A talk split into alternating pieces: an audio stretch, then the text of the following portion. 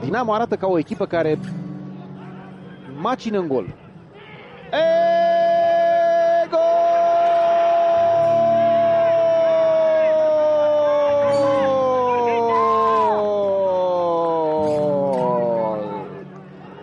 Gol marcat la debutul la Dinamo de Borja Valle.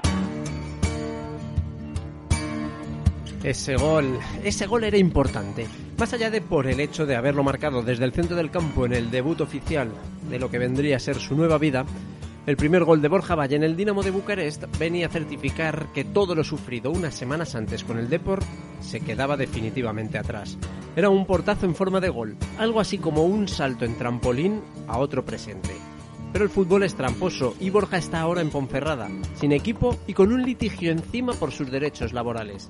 El Dinamo no le pagó sus primeros meses, pero más allá de este detalle con importancia, están los otros, los de ir a entrenar y no tener tiritas, ni vendas, ni nada que llevarse a la boca cuando visitaba el comedor del equipo.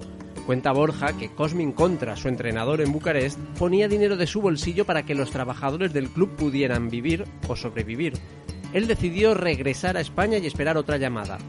Y mientras esta llega, si es que no ha llegado todavía, repasa sus días en el Deport, el orgullo de ese vestuario que derrotó al Fuenlabrada casi con las chanclas puestas, revive las charlas de Sidorf en camiseta térmica y nos ayuda a desligar en Fernando Vázquez a la persona del personaje. Hoy, en el episodio 11 del sector 321, Borja Valle, un berciano bueno. Uh, ¿ves? A ver. Me figura como iniciando. Ahora, Ya está. ahora, ahora estás, ahora estás. Borja, ¿qué dices? Pues ya ves, aquí en Ponferrada. ¿Quién me lo iba a decir tan pronto? Ya, escucha, ahora vamos a hablar de eso, pero tú como yo le has pegado una buena pensada a qué fondo le vas a meter a esta videollamada. El mío puede ser de lo más feo que haya, aparte de mal iluminado. O sea, tú le has dicho, ¿dónde me voy a poner en casa para hacer esto? Sí, he dado mil vueltas, he preguntado a mi mujer y hemos dicho fondo blanco.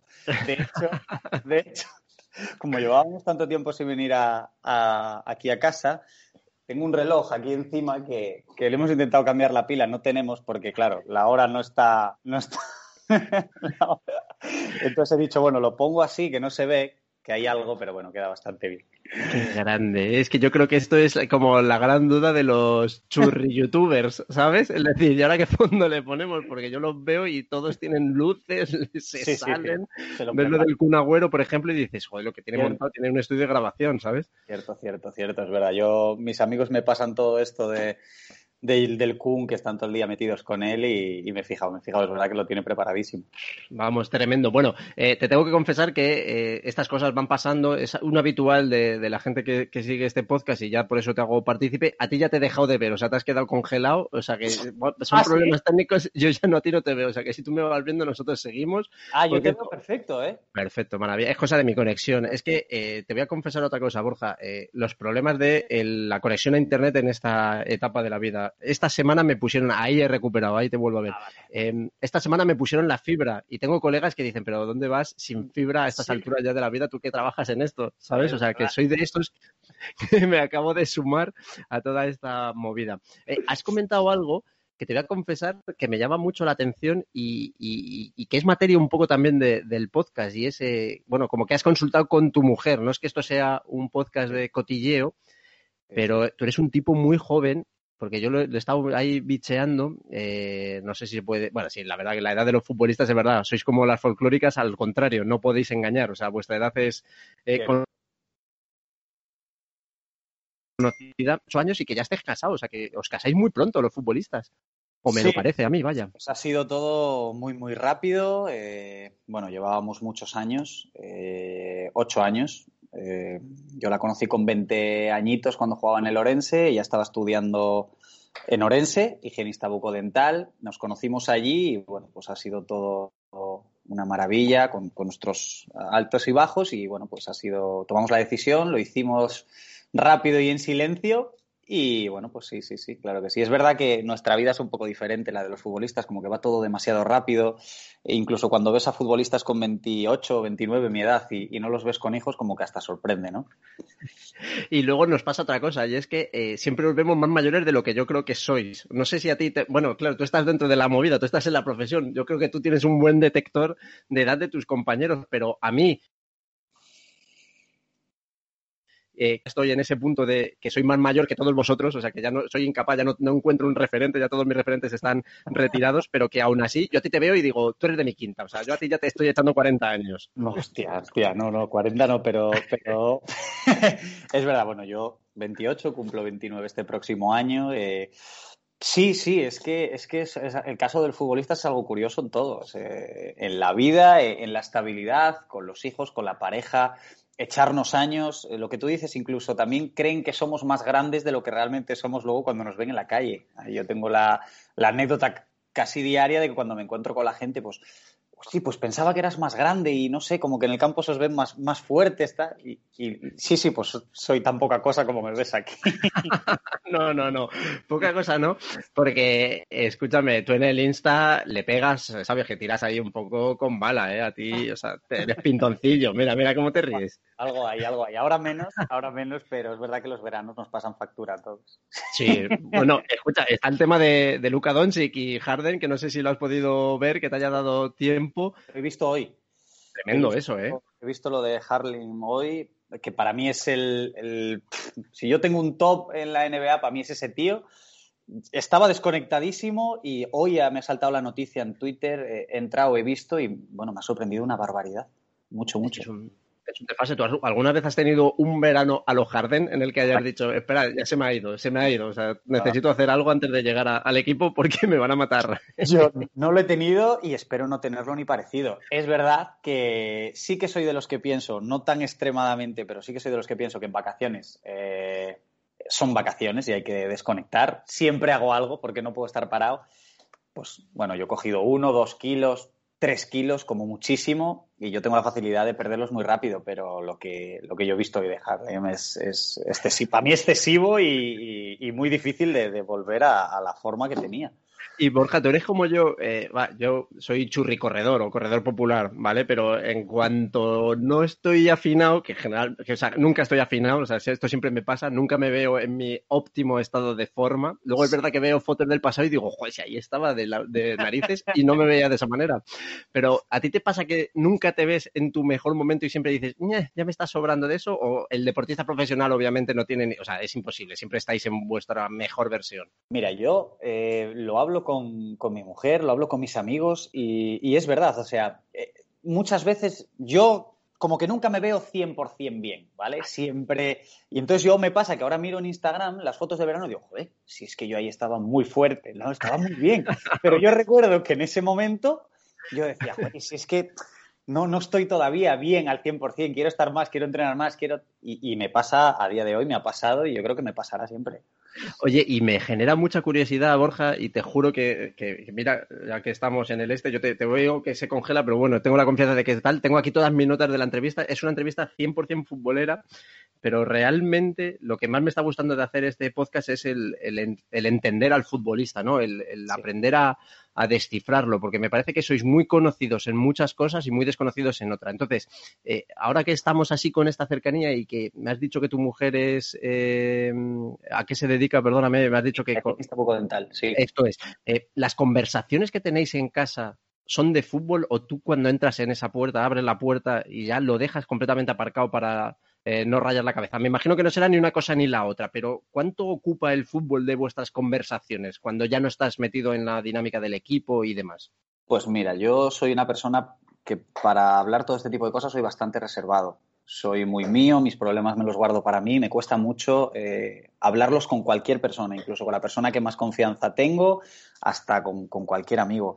Me cuesta bastante, pero sí se me nota, entonces al final acaba saliendo. Eh, hay momentos, hay momentos como eh, el de ahora que, por desgracia, pues estás constantemente, aunque quieras desconectar, estás constantemente hablando de fútbol. La situación es que pues ahora mismo estás sin equipo por la desgracia que pasó en, en Bucarest, en Dinamo, entonces ahora estás dándole mil vueltas. Eh, qué es lo que quiero hacer, qué es lo que no quiero hacer, qué es lo que nos beneficia a los dos, qué es mejor para mi futuro, qué no es mejor, qué nos apetece, qué no. Entonces, aunque no quieras, lo hablas constantemente con, la persona con la que convives, con tus padres, con tus amigos. Entonces, hay momentos, luego durante el año, cuando las cosas van rodadas, yo creo que es en el momento que menos hablas. Eh, lo único que quieres es disfrutar del momento, ser una persona, eh, abstenerte un poco del fútbol. Es decir, yo juego el partido, ganamos, qué guay, vamos a celebrarlo, vamos a pasar una semana y vamos a aprovechar este tiempo bueno para poder aprovechar eh, pues esta ola. Pero hay momentos, yo lo considero que hay momentos y ahora mismo pues estoy viviendo uno pues, pues muy de fútbol, muy de fútbol. Oye, ¿y cómo estás haciendo para salir de ese momento que es muy de fútbol, pero también muy de ausencia de lo que más, vamos, no de lo que más te gusta hacer, que entiendo que sí, sino de, tu profesión, o sea, que, todos estamos aquí para currar también, desgraciadamente, ojalá no tuviéramos que hacerlo, pero cuando uno no lo tiene es cuando más vueltas le está dando, como bien me dices, o sea, ¿en qué, en qué estás ocupando tu tiempo? ¿Te estás machacando? Pues sí, mira, eh, es difícil, es difícil, porque es verdad que no paras de pensar, o yo personalmente no he parado de pensar desde el momento que cogí eh, el avión y me he venido a España. Es cierto que he estado con mis amigos, estoy aprovechando todo el tiempo posible pues, para, para estar con mi familia, con mis amigos, hacer cosas, organizar cosas que al final cuando no estás en tu ciudad pues, pues no puedes hacer entrenar, eh, intentar, pues mira, eh, jugar al pádel, ir a correr, andar en bici, pues algo que me divierta, aparte de que, de que cumplo unos ciertos objetivos. Pero es complicadísimo, es que es muy complicado. Yo amo el fútbol, amo el fútbol, pero también tengo esa, esa contradicción de que cada día pues quiero pensar menos en él y quiero estar, no sé, de alguna manera menos dentro de él, por, pues, bueno, pues por todo lo que me ha sucedido a mí. Enseguida abordamos eso, pero me gustaría saber si en este periodo en el que de repente te has visto fuera de lo que es tu día a día, te has topado con algo que hayas dicho, joder, Borja, macho, ¿en serio no sabes? la cartilla, que no lo hace nadie, pero yo qué sé, o sea, la típica cosa que digas, hostias, tío, yo como futbolista profesional que ahora estés diciendo, joder, Borjita, ¿y esto a quién tengo que llamar ahora? ¿Sabes lo que te digo, no? Porque os proyectamos de una manera en la que os lo dan todo tan hecho, que seguramente no sea así y que igual eh, tú tu trayectoria en los equipos en los que hayas jugado, pues no, no sé, no sé si ha sido tan servido en bandeja, pero que digas. A ver, no ha sido tan, en mi caso no ha sido tan extremo, pero al final, pues, pues bueno, soy Borja Valle y yo no soy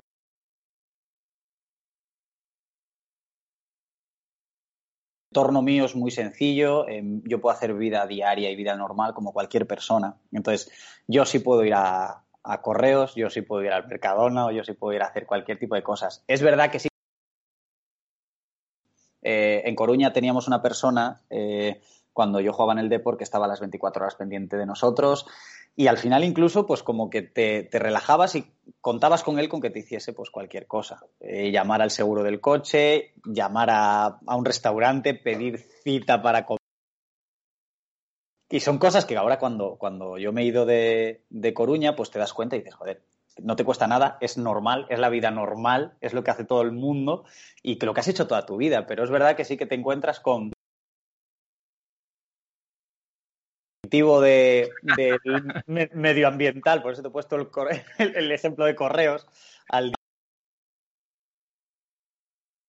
con la C, la B o la... Y, bueno, pues es verdad que estás en correos haciendo algo que no has hecho y, es una tontería. Y, yo, o sea, lo agradezco tener que haber vivido este tipo de cosas, haber hacer durante un periodo de tiempo y volver a hacerlas porque al final es la vida y nosotros estamos viviendo siempre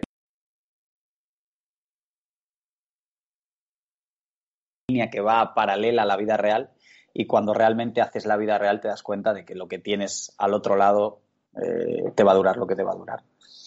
Ahora, no quiero para nada el curro de ese fenómeno del deporte. ¿eh? O sea, es una cosa que a mí a veces me dicen, tienes que mandar un mail para pedir lo que sea. Yo digo, en serio, ya me parece como un exceso.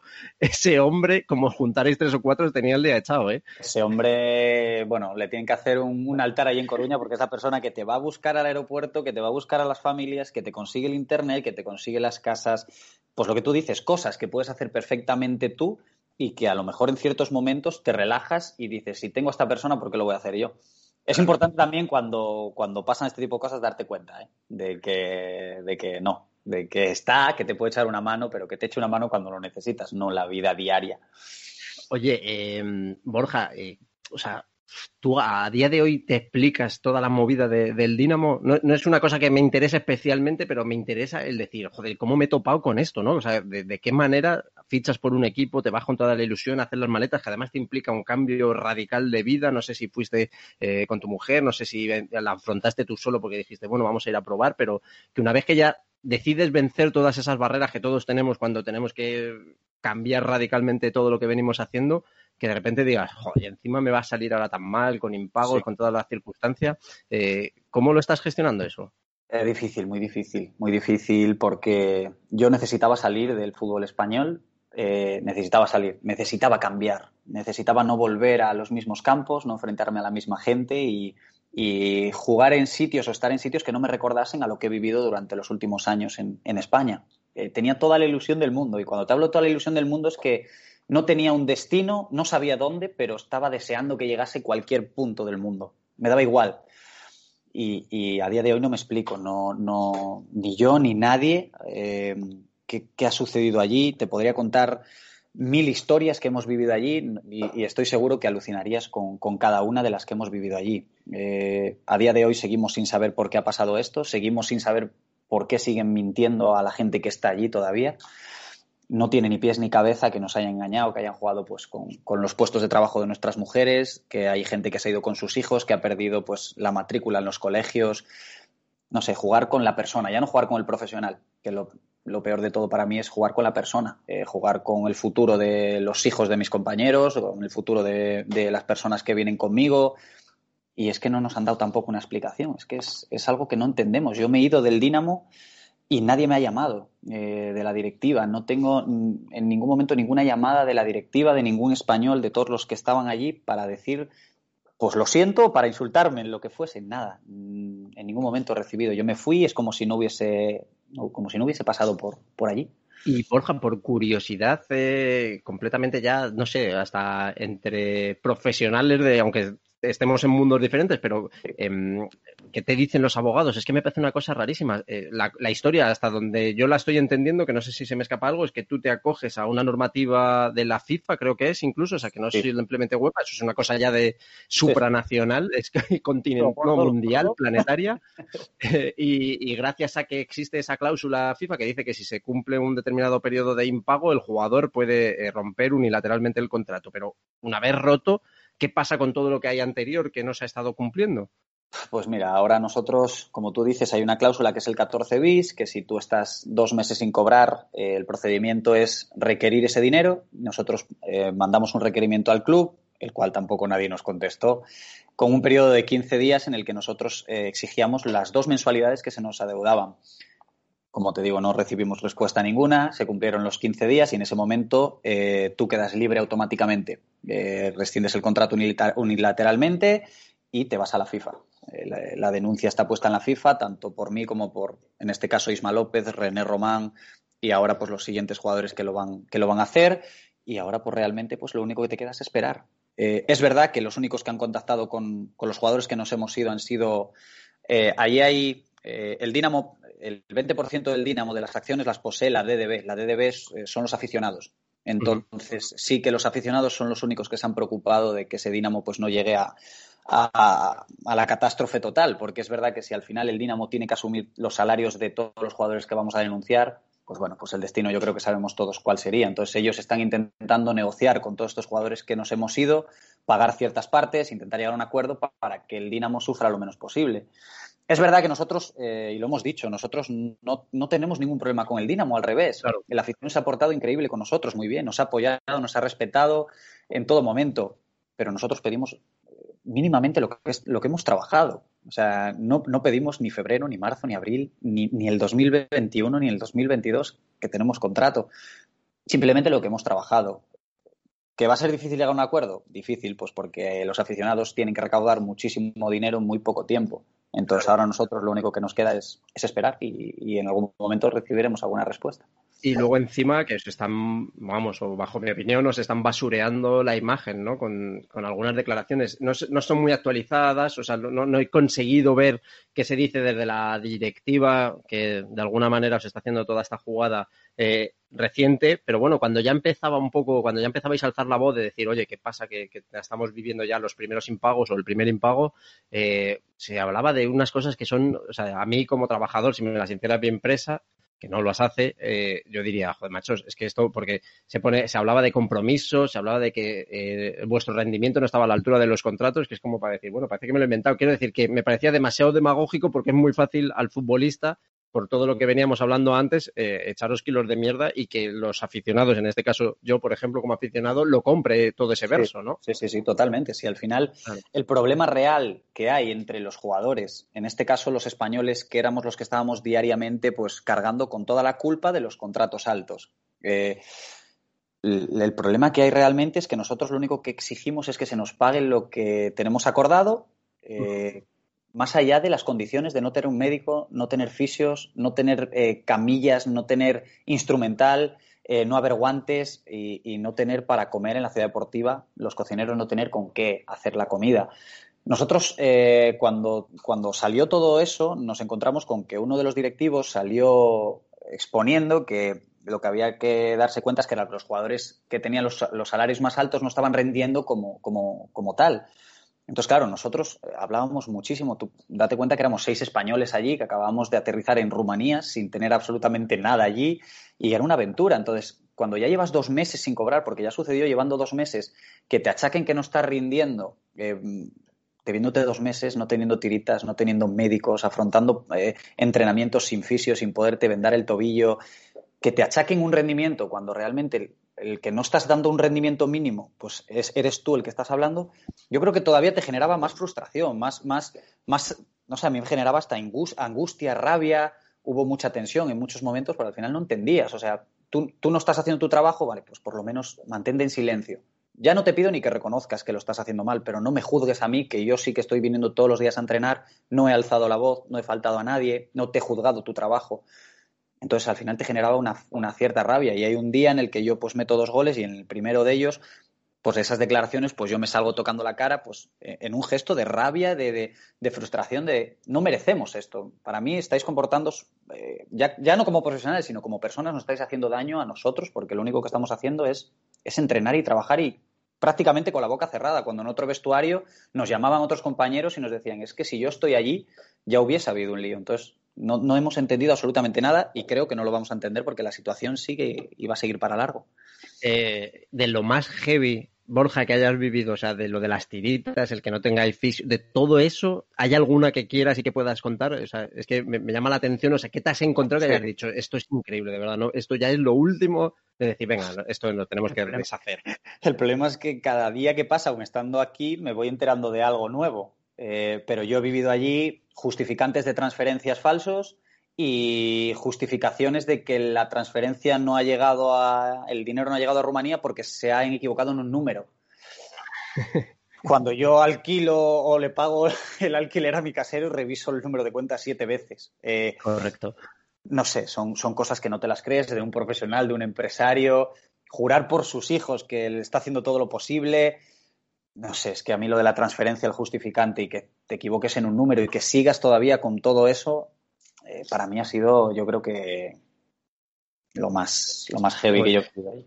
Eh, y, es la última sobre este tema porque luego hay muchas cosas que me llaman mucho la atención de, la aventura de, Dinamo. Eh, o sea, uno eso se lo puede lo puede prever, quiero decir, yo me imagino, si me llama como cuando me llamó Manu para trabajar en Deportes 4, pues digo, perfecto, Manu Carreño, Deportes 4, o sea, ya está, esto va a ir bien, quiero decir, no va, no va a pasar nada. Me llama cuando trabajaba en Jacom, que ya no existe, pues digo, venga, es Deutsche Telekom, ¿no? Dices, esto, esto tira, pero si me llega a llamar cualquiera otro o el Dinamo de Bucarest, uno o sea, cuando tú te fuiste, ¿preveías que pudiera pasar algo de esto o uno dice, no, esto es confianza, esto, esto huele bien? Quiero decir, no sé, ¿se, puede prever de alguna manera en un negocio como el fútbol? A ver, en un negocio como el fútbol yo creo que lo puedes tener siempre en cuenta porque esto es una montaña rusa, eh, una montaña rusa que puede pasar cualquier cosa. Nosotros en este caso nadie, en ningún momento eh, pensamos que fuese a suceder algo parecido. Eh, cuando nosotros nos llama un club como el Dinamo de Bucarest, respaldado por un nuevo empresario que promete mil cosas, que te llama y te convence, no sé, es un club como el Dinamo de Bucarest, que es como en España un Real Madrid o un Barça, con títulos, con competiciones europeas, con copas, con pues fíjate, eh, un estadio que tienen ahora mismo alquilado de 55.000 personas, en el que cada partido iban 45.000, con, con una afición detrás. O sea, en ningún momento pudimos imaginarnos absolutamente nada. De hecho, cuando nosotros llegamos, vamos todos los españoles a un hotel, una cadena espectacular, teníamos todas las comodidades hasta que encontrábamos alojamiento. En ningún momento, de verdad, conocíamos a ciertos directivos de allí. Incluso ciertos directivos eran íntimos o eran amigos de los agentes de mis compañeros. Bueno, en el fútbol todo el mundo nos conocemos, entonces nadie en ningún momento llegó a pensar que sucedería nada parecido. De hecho, incluso yo llegó el día que me fui a despedir de mis compañeros y esa misma noche tenían como plazo para pagarme hasta las 12 y yo hasta las 12 de la noche yo le decía a mi mujer y a mis compañeros, no puede ser que nos dejen irnos tan fácil. O sea, en algún momento nos van a llamar y van a decir, chicos, eh, está el dinero. Eh, nadie, yo creo que nadie en absoluto se le pasó por la cabeza que pusiese, pero, pero ni, ni dejar de pagarnos, ni que ya llegásemos a los extremos de no tener ni, ni para comer en la ciudad deportiva. Madre mía, eso me parece tremendo, ¿eh? porque, o sea, por ejemplo, lo cuento mucho porque, eh, Borja, me pasa que estoy impactado con el documental de Mourinho, o sea, hasta un punto de que Mourinho era una persona que, que me caía francamente mal y ahora soy fanático, deseo que gane absolutamente todo en la Premier y, que tal. y entonces, claro, yo veo la ciudad deportiva del Tottenham, veo cómo funciona eso, veo todo lo de, eh, toda la parte que tiene de los jugadores, de esas, eh, los commodities, ¿no? O facilities que, que los llaman los ingleses, de la comida y demás, y digo, es que es imposible que montes algo que tenga, que esté pensado para que exista eso y que al cocinero le digan, invéntate un caldo con agua porque no hay nada para comer, ¿sabes? Es que la realidad va más allá y la realidad es que nosotros las últimas semanas comíamos porque Cosmin Contra ponía de su bolsillo para que comiésemos el día de partido y los aficionados el último partido que yo me bueno, que yo jugué con la camiseta del Dinamo, ya no nos concentrábamos, ya no pasábamos la noche en la ciudad deportiva, que nosotros teníamos las habitaciones y todo, ya no pasábamos la noche, sino ya íbamos directamente el día de partido a la comida y luego al estadio. Ese día ya ponían los aficionados y pusieron los aficionados dinero de su bolsillo para que nosotros pudiésemos comer. Pero no te pienses que nadie ha llamado de, esa gente, de los directivos, para pedir perdón, para decir es que ponemos nosotros este dinero porque tenemos un mínimo. O sea, no sé cuánto puede costar una comida en una ciudad deportiva de, eh, no sé, dos, dos, no sé, dos ollas con pasta, no lo sé. Pues ni eso. Entonces, eh, cada, situación que yo te pueda contar va a ir más allá de la anterior. Entonces, eh, pero, pero gente de poner de su propio bolsillo. Cosmin todos los lunes llevaba pues un dinero y se lo repartía a los, a los empleados de allí porque, porque no tenían ni para ellos me parece, me parece tremendo. Por quedarnos con lo bueno, porque, y esto es algo que quiero hablar, quiero hablar mucho de la importancia que tú le das a la cabeza dentro del fútbol y a cómo vas separando lo personal de lo profesional, aunque para ti está todo junto. Te lo digo por una entrevista que he leído en La Voz de Galicia que me parece eh, maravillosa y, hay muchas cosas porque me parece que, que, son universales, que trascienden al fútbol, pero por seguro que también rescatas las cosas buenas de esta aventura y hay cosas que, a mí me molan mucho. O sea, el momento en que te llama el Dinamo de Bucarest y tú ya asumes que te vas a ir, eh, ¿cómo te pones en la situación o sea, cómo visualizas al Borja en Bucarest, o sea, lo que ya viene siendo lo mismo que hablábamos antes, de cuando has tenido que ir hoy a, correos para buscar la etiqueta, o sea, eh, ¿qué procedimientos vas haciendo de, venga, necesito buscar una casa, eh, cómo me voy a manejar con el, con el idioma, cómo voy a ir a o sea, todas esas cosas, todo ese proceso me, me apasiona, o sea, que cómo fue tu aventura desde lo personal, en qué puntos has ido creciendo como persona. Pues bueno, yo para mí esta aventura ha sido extraordinaria haya salido como haya salido y ha acabado como ha acabado. Para mí ha sido la mayor experiencia de mi vida. A nivel experiencia ha sido brutal. He pasado mucho miedo, me he reído más que nunca, he disfrutado más que nunca y he llorado como un niño. Lo he vivido todo allí, eh, lo he vivido todo. Yo cuando en el momento que, que, bueno, me mandan el contrato y decidimos ir a Dinamo, yo me veía como Alfredo Landa eh, en una ciudad que no conocía, con un idioma que... Está leyendo ahí como un loco, ¿no? Cosas de decir, ¿a dónde me estoy metiendo, no? Buscando eh, Google Maps, qué, qué zonas, qué... Con, un idioma, pues, chapurreado, que te, que te defiendes, pero, pero miedos.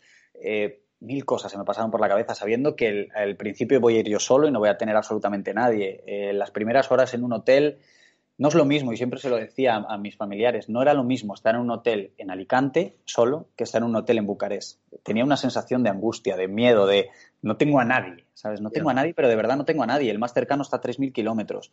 Y yo hablaba por teléfono y, yo me pasé los tres primeros días con, ganas de llorar. Y soy una persona súper fría, pero, pero va más allá. Al final estás solo, te sientes solo en un sitio que no conoces, eh, que no sabes lo que te va a pasar mañana. Eh, recuerdo que es verdad que allí no teníamos a nadie que nos echase tampoco mucha mano desde el principio, no teníamos una persona que nos ayudase a encontrar una vivienda, eh, con el tema de los coches, que, nos lo hiciese un, poco fácil, no tuvimos. Entonces, yo recuerdo cuando tenía que buscar un piso por una inmobiliaria, me vino la chica de la inmobiliaria, me empezó a hablar inglés y yo le dije, lo entiendo, pero despacio, por favor. Eh, al principio, pues cortado por la vergüenza, por el miedo, me enseñaba pisos y le decía sí, no, bien, no, eh, next, siguiente. Entonces, claro, es verdad que toda esta experiencia, yo ahora la recuerdo y me, hace sentirme súper orgulloso porque al final acababa hablando con la, con la chica, le acababa diciendo lo que, lo que me gustaba, lo que no, lo que quería, lo que no para mí ha sido una experiencia brutal, maravillosa. Conocer eh, Bucarest, sus rincones son maravillosos, sus pueblos, pasar miedo por las calles, eh, moverme con el coche por las calles. Para mí ha sido una experiencia brutal. Es verdad que cuando yo aquí, recuerdo la, noche en Ponferrada, eh, previa a yo irme a Madrid, yo quedé con todos mis amigos eh, para despedirme de ellos y decirle a todos nos vamos.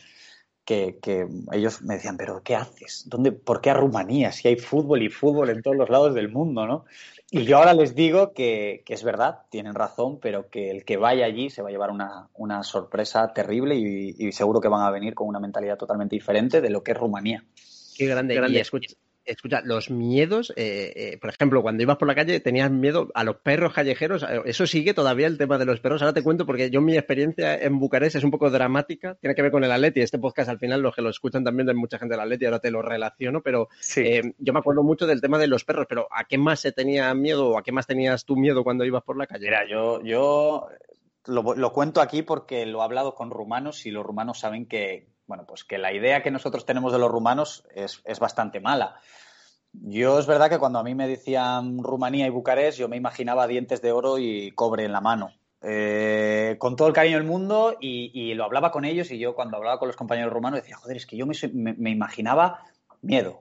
O ir por la calle y que con la mano en la cartera y, no sé, algo a lo que a lo mejor estamos más acostumbrados en ciertas partes de aquí de España miedo los primeros días. Yo luego andaba a las tantas horas de la mañana dando un paseo antes de, que empezasen todos los entrenamientos con mi agente, nunca tuve ningún tipo de problema, eh, con los compañeros comiendo y cenando.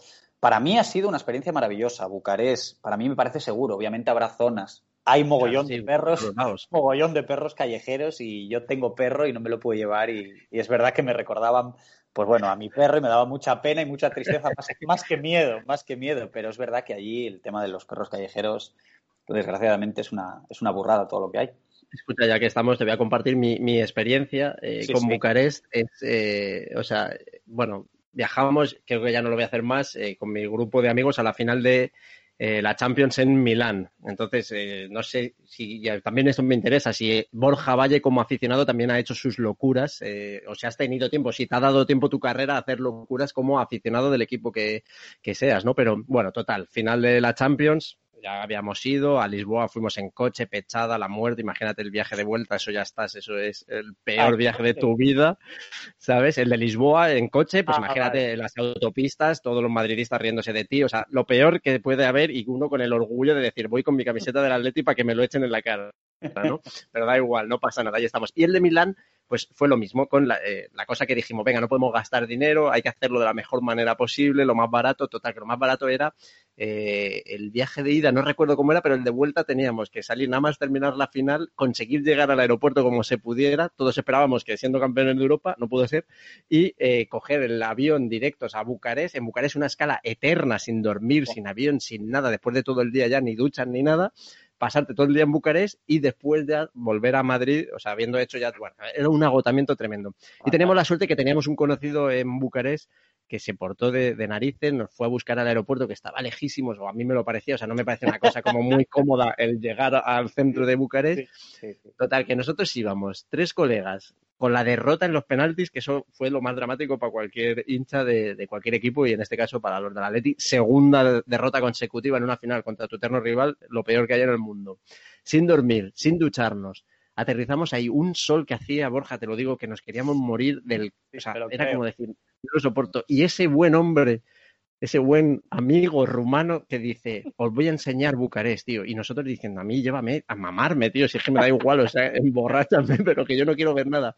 Entonces nos llevó a los palacios, es que no sé cómo se llama, el palacio de Ceausescu, que eso es impresionante, o sea, eso, ¿cuántas, eso son, ¿cuántas manzanas ocupa eso en Bucarest? La habrás ido a ver, era una locura. Y, y fue el primer edificio que yo vi que me llamó la atención y que me comentaron que era el segundo edificio más grande después del Pentágono. O sea, es, un desfase. Total, pues aparcamos en la otra punta y un sol de justicia y dice, no, pero vamos a ir a la puerta que os lo enseño y os enseño no sé qué. Yo diciendo que yo no quiero ver nada, yo me quiero morir. He pedido una Champions. a mí me llévame a tomar una cerveza o que pueda sin dormir. Bueno, horrible. Total, que genial. Lo estuvimos ahí medio viendo como buenamente podíamos. Eh, nos enseñó eh, aquello que contaba que Ceausescu se había, o sea, quería hacer como el Versalles era, ¿no? Como, no sé si era como Versalles el palacio y luego quería hacer como los campos elíseos en esa pedazo de avenida que hay que termina en el, en el palacio. Y luego, eso sí, lo mejor fue que fuimos a comer codillo a este sitio que es impresionante. ¿Codillo? ¿Sabes cuál? Codillo, sí, hay un sitio que es como, la verdad que es un pedazo de salón que tiene música en directo y realmente tiene como bovedillas. Y Pero es una iglesia. Parece, desde luego. El sitio se llama Caro Cubere. Eso es, ahí, ahí estuvimos comiendo. Y eso fue lo mejor, ¿eh? Ahí por lo menos dijimos, venga, no está ni tan mal, ¿sabes? Música en directo y tal, venga, merece la pena nos devolvió al, aeropuerto y venga, rumbo para, Madrid. Pero este fue mi único paso, o sea, las seis horas que pasé en Bucarest, terribles, con una final perdida, ah, pues con mucho calor, y eso es lo que pudimos ver. Tú ya venías con un antecedente horroroso, porque después de haber vivido lo que viviste, yo creo que aunque hubieses parado en París y te hubiesen enseñado lo más bonito del mundo, te hubiese parecido... Te digo, si me recibe Pamela Anderson, que es mi mito erótico, tampoco me hubiera valido, hubiera dicho déjame en paz.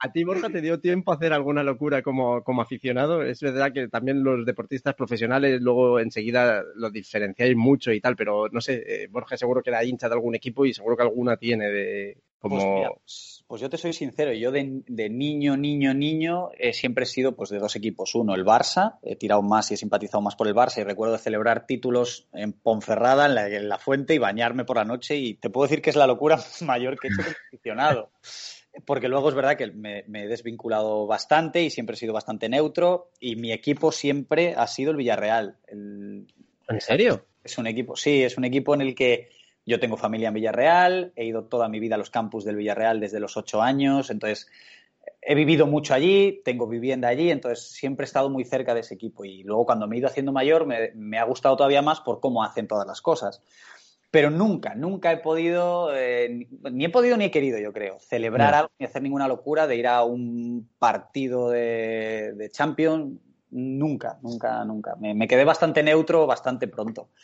Pues, pues qué pena, Borja, también te lo digo. Es verdad que luego tienes la otra parte, que, lo que uno consigue con lo que él defiende, con su, defendiendo su trabajo, eh, pues con las camisetas que sean, también tiene que saber de, la leche. O sea, yo siempre digo lo mismo, y tú que eres goleador, eh, ¿a qué sabe un gol, macho? En primera, en segunda, me da igual, en segunda vez. O sea, la sensación de meter un gol, Borja, ¿tú cómo se la definirías a la gente? Porque los que no, nos hemos metido en los campos de, con los colegas o eso, pero no tiene que ser lo mismo. O sea, meter un gol con gente que se vuelva loca, ¿eso cómo es, Borja? Esa sensación. Yo es que, no sé, no podría describírtela. Es que eh, para mí es el momento, es el momento. O sea, es como todo lo que has esperado y trabajado, lo sueltas en ese momento. Te sale gritar, te sale reír, te, te dan ganas de, llorar, de pegar, de saltar, de correr. Eh, yo recuerdo, pues, pues mi primer gol en primera división, que fue pues en San Mamés, ganamos con el Deportivo al Bilbao eh, allí.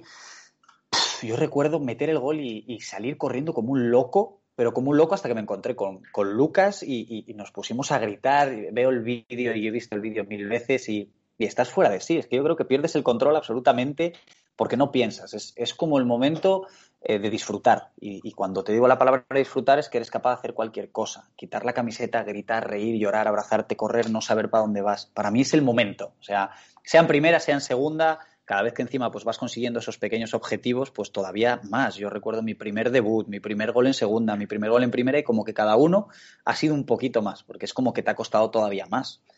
Y hay un punto, es que me parece que el futbolista, mira, me acuerdo de, eh, hay un gol, el gol que hace Diego Costa en la final de la Supercopa de Estonia al, al Madrid, no sé si lo tienes en la cabeza, bueno, que, se, queda sin ángulo y se la clava a la cabeza, a la altura de la cabeza, creo que es Keylor Navas, y claro, el tipo no tiene capacidad de reacción porque le pasa tan cerca de la cabeza que dicen, si saco los brazos, bueno, tú que eres futbolista lo entenderás mucho mejor, pero yo me acuerdo que después eh, Diego Costa decía, no, es que se la ha querido tirar ahí. Y me parece, claro, y, yo creo que sí que os da tiempo a pensarlo al decir, esta es la única que tengo, es meterla ahí, pero me parece que por el otro lado también nos juega por nanosegundos la cosa esa de la inconsciencia de decir, he perdido la conciencia, yo la tira, vamos, sí, pensé en tirarla ahí, pero todo lo que pasó después, hasta que vi que era gol, no sé lo que es. Esa, esa cosa de... hay un poco, de, hay un poco de, que muchas veces quieres que vaya ahí en esa décima de segundo piensas que vaya y va, y hay muchísimas veces que quieres que vaya ahí, sale al otro lado y, va, ¿sabes? es, verdad que sí, que sí que te suele dar tiempo por lo menos a pensar, a pensar dónde, dónde le vas a, querer que vaya el balón. Otra cosa es que seas capaz de, de, que vaya ahí.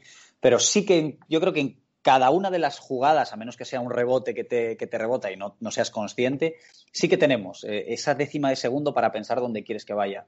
Luego, obviamente, pues bueno, pues un tío como Diego Costa, estoy seguro que tiene mucha más capacidad de meterla ahí que Borja, que seguramente querrá y, pues saldrá, abajo, claro. Escúchame, yo esto, que también me, me, me lo voy encontrando como eh, vosotros mismos, eh, yo creo que al final todos pensáis lo mismo. es imposible. Si tú has jugado en primera división, o sea, al final estáis en los mismos parámetros. ¿Me entiendes? O sea, que, que luego también pasarán muchas cosas de donde caen los equipos y bueno, sí, había un tema de, de talento, de calidad. Pasa también en mi profesión no te, no te lo niego, ¿no? O sea, vuelvo al mismo ejemplo, Manu, tío, Manu no se equivoca nunca, ¿sabes? Lo pones aquí, le entiendes la cámara y esto te lo va a hacer del tirón esta entrevista y va a ser la polla también, pero que, y es una cosa de pum, de talento, está claro, pero que yo creo que luego todos estáis más o menos en eso, o sea, que todos pensáis lo que queréis hacer y, quiero decir, es el orgullo de Borja, Borja, estoy contigo, tío, ¿sabes? Que no eres menos que Diego Costa, ¿vale? Sí, sí, te lo agradezco muchísimo, sigo pensando lo mismo.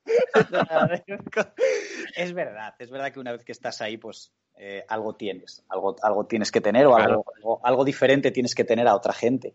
Pero para mí, yo que he estado en el campo eh, jugando con los mejores, gracias a Dios, eh, yo, yo, yo, yo, me he dado cuenta de que el cambio de ritmo de Coutinho cuando me enfrenté a él o Dembélé, yo no lo tengo. Yo tengo otras cosas y, y de otras virtudes, pero sí que es cierto que jugando con esos tíos no sé, para mí eran más rápidos, más inteligentes, más fuertes y pegaban mejor el balón. Y yo creo que la diferencia al final está en que unos tíos se mantienen X años en esos clubes y pues uno va divagando por clubes y por categorías buscando, buscando mantenerse. buscando el, el rinconcillo. Bueno, no es tan así, ¿eh? O sea, te lo tengo que... O sea, por ejemplo, el ejemplo de Coutinho, vale, sí, ha estado en, en pepinos de clubes, pero que al tío también le cuesta. O sea, no es que haya llegado al Barça y se haya quedado, ni haya llegado al Bayern y se haya quedado. O sea, que al final no es una cosa tampoco tan, tan evidente. Oye, por cerrar el capítulo eh, esto también me pasa. Uno como periodista dice, venga, vamos a hacer bien nuestro curro. Y como tenemos el referente del cuarto árbitro rumano que la lió o supuestamente la lió, porque ya no sé, yo por lo menos no sé con qué quedarme o con qué versión quedarme, pero en el partido de Champions entre el Paris Saint Germain y el, el, rival era el, eh, el Basasekir, este, el, el Basasekir turco, no sé si lo, lo estoy diciendo bien el nombre, pero el tipo era el Coltescu este. ¿A ti te pilló Coltescu como cuarto árbitro o como árbitro principal en Rumanía? O sea, ¿tú le oliste algo raro a este tipo? Mira, yo eh, he tenido una entrevista en la que, solo he tenido una entrevista en la que me han preguntado por él. Es bastante curioso, eh, nos arbitró un partido. Eh, un partido en el que yo no, eh, vamos, no, en ningún momento pienso que sea racista, en ningún momento no lo conozco, yo lo conozco de 90 minutos que nos ha arbitrado. Yo personalmente no tuve, eh, no sé, un, buen feeling con esa persona, ni yo ni ninguno de mis compañeros, eh, por, por, lo que sucedió en el campo, pues a nosotros nos parecía, pues no sé, hay árbitros que dialogan más, otros que menos, otros que tienen más prepotencia, otros que son pues mucho más normales y puedes hablar de cualquier cosa, haya acertado o haya fallado. Es verdad que nosotros tuvimos bastantes situaciones que, que, no entendíamos, que íbamos a hablar con él y que nosotros tuvimos pues bastante, no sé, amenazas no, pero bueno, fue bastante directo con nosotros y nos prohibía bastantes cosas. Es verdad uh -huh. que esto no tiene nada que ver con luego con todo lo que sucedió. Para mí todo lo que sucede, yo he hablado con rumanos y, y es verdad que, pues bueno, ellos... Eh, los rumanos para llamar o para decir, ellos no tienen, eh, eh, no dicen persona de color, por ejemplo. Eh, uh -huh. Entonces, eso es, esto es, la justificación que nos dan a nosotros los romanos cuando yo he hablado con ellos y he hablado de este tema. Ellos, eh, negro es negro, es lo mismo. Entonces, es como que ellos no tienen un término medio, es como no me lo han explicado a mí. Ellos, para, uh -huh. e, para ellos no hay, pues bueno, pues la persona de color o el... En ese momento, pues eh, lo dijo como, como, como le salió yo no quiero pensar en ningún momento que. Ya. Fíjate que, que eh, yo también tengo, vamos, conocidos y, y, tengo la teoría muy instalada de que decir persona de color es más racista todavía que decir negro. Si el problema que veían era el que decía la, hacía la diferenciación, que en vez de decir sí. ha sido el, el, el, entrenador, el segundo entrenador o lo que fuera, él decía ha sido el negro, porque no decimos ha sido el blanco. Sí. O sea, como que el matiz era esa, pero que si llega a decir ha sido el segundo entrenador de color, yo creo que se lía mucho más todavía, ah, o sea, que le hubiera encabronado mucho más a, a cualquiera. Pero bueno, era por aprovecharlo y tener ese latigazo. Pero esta no va a ser, Borja, la última pregunta de Rumanía, porque por favor, el gol de tu debut, o sea, estábamos hablando de goles y casi me lo, me lo, me lo como y se nos va crudo. Eh, eh, ¿Qué es ese chirlo, por Dios? O sea, ¿la, la pegas? Es, es, anecdótico, macho. Yo en mi vida me siempre, ¿eh? y lo hablaba, lo hablaba mil veces con mi agente, con mi, con mi gente de, de, de, del entorno. Yo le decía, es que nunca he metido un gol desde medio campo, nunca he metido. Fíjate lo que te voy a decir. Eh, nunca había tirado un penalti en competición. Nunca. Eh, por, por, un motivo o por otro, pues no sé, nunca he tenido ese afán de quiero tirarle las faltas, quiero tirar los penaltis. Siempre he sido bastante pasota para este tema y, y siempre lo decía, digo, joder, es que me voy a ir del fútbol, aún siendo joven, me voy a acabar mi carrera sin meter un gol de medio campo, un gol directo, eh, o penalti, con una cierta tensión, algo. Y, y, he cumplido dos cosas desde que llegué a Rumanía. Y yo recuerdo que ese partido fue el partido de mi debut, estaba en, el, en la grada, ahora nos sentamos en la grada, y estaba con, bueno, con el entrenador de porteros que tenía en el banquillo y con un compañero de equipo y estábamos hablándolo. Y yo le decía, joder, este portero es, es que es exageradamente lo que está adelantado. Y de coña yo le decía, digo, voy a tirar y yo puedo prometer que, que, hasta ese segundo en el que yo recibo el balón y, y, lo miro, anteriormente no había pensado en ningún momento en voy a tirar. Pero el fútbol es eso. Claro, el fútbol es eso, que, que, en ese momento en el que tú controlas, que yo creo que es el momento para hacerlo porque nadie piensa, ni yo, eh, que vaya a suceder. Entonces en ese momento es cuando yo giro, levanto y digo, hostia, es verdad. Y le pegas. Y claro, pues, pues puede salirte ahí y puede salirte afuera, pero es verdad que para mí fue... Pff, el momento en Rumanía porque me quité un peso de encima, eh, disfruté y, encima, pues bueno, fíjate, el debut eh, en la primera división rumana y, bueno, pues un poco después de todo lo que venía de vivir en Coruña, con todo este jaleo, volver a sonreír por una cosa tan chula, ¿sabes? Oye, escucha, es que he visto que lo maniobras muy rápido. Es cierto que la recibes medio de espaldas, te la perfilas un poco, yo creo que para dar salida, y dices, pues qué cojones, la voy a pegar, y encima la, pegada Tal cual lo ¿Cómo te diría? No es demasiado bombeada, o sea, que la pega es como muy. O sea, la pega perfecto. O sea, la pega es, es que es perfecto, vamos. Se, dio, te salió... se dio todo, se dio todo. Sí. Eh, pero te, te, como te he dicho, te prometo que es que por eso, porque yo veo la jugada y es, joder, este tío lo tiene pensado de antes. Sí que lo habíamos pensado antes, pero desde que yo estaba en el campo, en ningún momento. Y es en ese segundo lo que tiene el fútbol, y en ese segundo, pues lo piensas y, y, se dan todas las condiciones para que salga. O sea, yo estoy seguro que ahora vuelvo y, y me sale más bombeada y me sale más ladeada y el portero está un metro atrás y la coge. Es que se dieron todos los condicionantes para que fuese así. Ahora, es un gol muy guapo de marcar, o sea, para luego entrar en el vestuario y decir, eh, tranquilidad, ¿vale, chavales? Esto va a ser así todas las semanas. No sé cómo lo diría, pero este es el Borja Valle, ¿vale? Que a partir de ahora... se bromea, se bromea y a día de hoy también con el, bueno, pues con el premio Puskas y yo siempre digo, a todo el mundo. ¿Sabéis la cantidad de goles que quedan por meterse muchísimo mejores que este? Claro, todo el mundo, pues que te quieres, que no, que no, que es que vas a estar ahí, vas a estar ahí. Y bueno, al final va pasando el tiempo y digo, joder, a ver si voy a tener una mínima posibilidad de por lo menos estar citado, ¿sabes? Que sería algo chulo. Ojo, eso sería un puntazo, ¿eh? ¿eh? Yo no sé, claro, como este año, a ver si ya están las vacunas y, y se puede recuperar un poco de, de, esa normalidad. Pero ¿te imaginas ahí en el premio Puskas con todos esos bestiajos que van ahí? Que bueno, en realidad te has enfrentado a todos, quiero decir, que sería sí, como pero, decir. Pero lo que hablamos antes, al final yo pues voy a tener la sensación de estar en un sitio donde, donde no debería de estar, pues por una casualidad súper chula y, pues feliz de la vida, claro. Eh, escucha, ahí se va, em, ahí se va como diciendo, eh, ¿qué pasa, Leo? Tío, ¿cómo ahora, estás? Ahora voy, a ir, en traje y voy a ir como si lo fuese a recibir el primero. Está claro. Cris, buen partido anoche. Pena que no marcaras dos como yo. Vale, máquina, venga, hasta luego. Qué grande tú. Eh, eh, me parece maravilloso. Borja, no sé cómo enfocar toda la siguiente parte, lo, de, lo del Deport. Y es que en realidad me voy a ir saltando y que vayan saliendo cosas. Eh, en lo que ibas comentando, de, vamos, lo que te comentaba yo antes de, esa entrevista que haces con, con, la voz de Galicia, hablas mucho de la cabeza y es que me interesa mucho todo esto porque yo creo que seas futbolista, seas periodista, seas abogado, seas lo que sea, yo creo que, eh, que cualquiera empatiza mucho con lo que dices de, cómo repasabas tu, paso por el deporte, ¿no? Y dices que si la cabeza va, todo lo demás va y cuando la cabeza no va, es que no, no hay manera. Y ya si encima hay un grupo de cabezas que no andan, pues claro, se empiezan a dar circunstancias como que se complican las temporadas y puedes vivir situaciones como las que eh, pudiste vivir en el, en el Deport. Eh, te leía también que agradecías mucho el trabajo al staff del Deport, que me pareció también muy guapo, que fueras capaz de acordarte, o sea, que no digas, venga, sí, eh, de tus tres colegas del vestuario, sino que rescatabas a la gente que menos se ve y, uno de ellos era el psicólogo. Y yo no sé, me he hecho la composición del lugar que Borja Valle es un tipo que ha trabajado mucho la cabeza precisamente porque sabes que cuando la cabeza va, Borja va como un, como un tiro. Y, me llama mucho la atención esto, si, si estoy en lo cierto, si lo has trabajado mucho y cómo lo sigues trabajando, por ejemplo, en una situación como esta que es complicada también. Yo, soy de las personas que creen en, el ámbito deportivo, en, la psicología. Eh, yo respeto todo tipo de, pensamientos, pero a mí personalmente me han ayudado muchísimo, muchísimo. Eh, más que en ningún lado en Coruña. Piensa que podría estar hablando horas aquí sobre este tema porque han sido cuatro años eh, así. Piensa que yo he firmado en primera división y he acabado descendiendo a segunda vez con el Deportivo y es la realidad es fútbol, todo, todo cabe y fíjate, pues a mí yo creo que me ha pasado de todo. Estar a 40 minutos de ascender a primera división con el equipo que has descendido, acabar no ascendiendo, descendiendo a segunda B.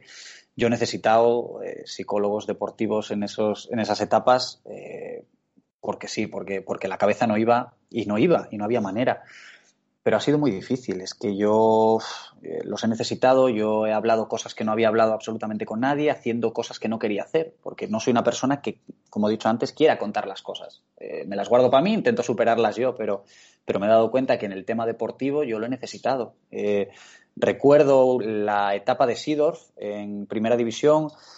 Yo no jugaba absolutamente nada, acabé los cinco, no, los siete últimos partidos jugando, hice goles y todo fue y yo estoy convencidísimo que todo fue a través de un trabajo psicológico brutal de, marcarme mis propios objetivos. Yo estaba, eh, lo único que pensaba era, es que no juego y juega este tío que lleva X goles y, no sé, ese ego, ese ego que tenemos cada uno que, nos hace a veces pues equivocarnos y, como que buscaba las respuestas fuera, fuera. Entonces, en el momento que yo empiezo a trabajar con un psicólogo que en ese momento se llamaba Gaby, acababa de llegar, venía fresco, venía feliz, a mí me trajo todo eso empecé a marcar pautas y objetivos personales, eh, personales y retos personales de ser el mejor rematando, ser el mejor centrando eh, las posesiones, tener un mínimo de fallos, todo ese tipo de cosas que yo eh, pasaba, yo estaba en las posesiones mirando y joder, es que se falla y, no juego yo. Y, realmente dejar de, mirar para mí y los objetivos prioritarios que era yo. O sea, ser el mejor yo y marcharte feliz. O sea, acabé de, de hacer lo mismo en un entrenamiento a otro, pero yéndome frustrado, yéndome feliz y los resultados cambiaron absolutamente. Yo acabé jugando, acabé creyendo, acabé siendo más rápido, acabé siendo más potente, más, insistente, más fuerte. Y, a mí eso me, valió para día de hoy. O sea, afrontar lo que es lo que viví en el D por el año pasado. También se necesitó de, otros psicólogos, también eh, hablamos de, situaciones personales. Es, es, que es muy difícil, o sea, tienes que vivir todo este tipo de situaciones y, y verte que no tienes fuerzas siendo un privilegiado, teniéndolo absolutamente todo, como lo hemos tenido en Coruña, eh, pero mantener esa presión y esa responsabilidad, yo era capitán, lo que te digo, el pasado en primera división, los descensos anteriores, luego había un momento, llegaba un momento en el que no querías, no querías fútbol. No, no querías fútbol. Eh, lo he dicho en alguna entrevista que ojalá no conociese esas partes tan negativas del fútbol y ojalá solo tuviese el conocimiento de una persona o de un niño de 14 años que lo único que quiere es salir y disfrutar del fútbol. Te vas encontrando cosas negativas, cosas feas, cosas tristes, eh, te vas jodido por una derrota y le das más valor del que tiene y, pasabas más tiempo pensando en cosas negativas que en cosas positivas. Y yo, gracias a los psicólogos, eh, llegué, llegué a, a estar pensando positivamente en la misma situación, en descenso, me iba feliz, me iba feliz y, había, me había dado cuenta de que el único camino que, yo podía tomar era ese, era el pensar en mí, en, ser mejor yo y en disfrutar de todo lo que tenía, joder. Y Borja, ese, o sea, que me parece maravilloso, pero eh, cuando tú lo trabajas y, a ti te funciona, pero ves que a tu compañero no, como esto es una cosa de equipo, porque lo comentabas en, ese, en esa entrevista, ¿no? Decías, pues si es que luego al final tu compañero no tiene confianza y ya te la está dando para atrás mal. Eh, tú ya te la está, como tu compañero no tiene mucha confianza te la está dando mal, tú también dices, joder, espérate, porque a este ya tampoco se la puedo dar, se la tengo que dar al otro, el otro tampoco y yo tampoco estoy muy fino, se la voy a dar al, de, al que tengo atrás yo también y ya me la voy quitando yo también de encima, ¿no? y cómo es, o sea, cuando tú consigues hacer ese cambio y, a mejor eh, tuyo, personal, individual, eh, ¿eres capaz de transmitírselo, de contagiárselo a los demás o eso ya es mucho más difícil, o sea, esa parte ya más colectiva? Eh, para mí yo creo que es la parte más difícil de todas. al final yo creo que en el, deporte colectivo dependemos, dependemos todos de todos. Es que dependemos de una inspiración de uno un día, dependemos del error de uno un día y así de los 11 que estamos dentro del campo. Es verdad que pues bueno, cuando eres capitán, pues a lo mejor eh, adquieres una cierta responsabilidad, una cierta confianza que te hace más fácil ciertas cosas. Yo no soy una persona que me guste mucho alzar la voz, ni ser, no soy un motivador nato, pero sí que me gusta ayudar y sí que me gusta estar al lado de las personas y más pues de esas personas que te muestran pues confianza, cariño o una cierta credibilidad. Es muy difícil, joder, es que a un tío de 33 años que venga un niño de 27 y que lo quiera motivar, pues, pues a mí ahora me lo dices así y digo, hostia, es que ¿cómo, ¿cómo lo voy a hacer, no? claro, un tío que no juega, 33 años, que tiene el culo, fíjate ya, que, que ha descendido, ascendido, que, que, está en un club que quería ascender y está en descenso, es muy difícil, es muy difícil. Yo creo que eh, prioritariamente tiene que partir de uno. Y nosotros, yo creo que la persona que tienes al lado lo que te puede hacer es, impulsarte, es ayudarte. Es que cuando, cuando falles, sea esa persona la que te coja, te levante y te diga, vamos, no pasa nada, tío. Si es que ayer la metiste, es que la vas a acabar metiendo. Pues no sé, ciertas charlas, pero creo que es verdad que prioritariamente tiene que salir de uno. Da igual que, que Leo Messi te venga a decir eh, que ven conmigo de la mano, que si tú eres fan de Cristiano Ronaldo y no lo puedes ver y no quieres, no vas. Entonces, da igual quien venga. Yo creo que la cabeza lo controla todo y primero tiene que querer uno. Y mm, dentro de los vestuarios, es que, claro, ahora eh, en plan pipero te digo que como lo que estoy viendo es lo de el olor nothing de, de Mourinho y, claro, ahí se ve un vestuario que dice, joder, son dos colegas, machos. Eh, todo lo que estás contando, ¿no? Eh, en guay no les iba tampoco como les va esta temporada, o sea, estaban un poquillo más ahí con esa presión de meterse en primera, pero que se veía que tenían ese buen ambiente. Y yo por lo que te estaba leyendo, en el Depor, en estos últimos Depor, en este Deportan que ha tenido ese trágico final de caer a la segunda B, eh, eh, yo por lo que te veo es que erais una piña, ¿no? Realmente, o sea que sí que os habéis estado apoyando ahí los unos con los otros, ¿no? Yo creo que lo que resume todo eso, y, es que yo ahora lo pienso fríamente, con tiempo, en mi casa, después de haber vivido encima todo esto de Rumanía, es que cada uno de nosotros estábamos en nuestra casa de vacaciones y nos llamaron y cada uno tomó la decisión de volver. Eh, yo cuando me dan la llamada estoy en la playa y estoy en la playa con mis amigos y, lo único que se me pasa por la cabeza es estoy fuera, estoy lejos, estoy disfrutando, necesito desconectar, pero a medida que van pasando las horas te vas dando cuenta de que, de que tienes que ser profesional, de que va un compañero, tienes que ir tú. Joder, es que hemos vivido tantas cosas ese año, tantas cosas malas y, ¿cómo no vas a estar en el último momento? En el último momento, es que era el último impulso. Y, yo creo que todos, cuando nos dicen que hay que volver, yo creo que el primer pensamiento de todos es, no tenemos fuerza, no queremos ya. O sea, yo creo que se acabó, ya nos hemos despedido y estamos cada uno en nuestra casa. Pero al final volvemos, volvemos creo que 16 tíos. 16 tíos, e incluso uno pues, pues de Alemania, el otro de la otra punta de, Sudamérica, haciéndose kilómetros, eh, dando igual si, si, había entrenamiento, si el partido iba, iba, a ganarse o perderse, y si hubiese sido mejor o peor. Era como un poco defender todo el orgullo que teníamos y todo lo que habíamos luchado durante todo el año. Si había una mínima posibilidad de que todo lo que hubiésemos luchado durante el año y sufrido acabase bien, pasaba por estar ese día. Y es que al final hay 16 o 17 tíos que están allí y que lloran allí y que se juntan en una piña después de haber ganado al Fuenlabrada remontando los últimos tres minutos.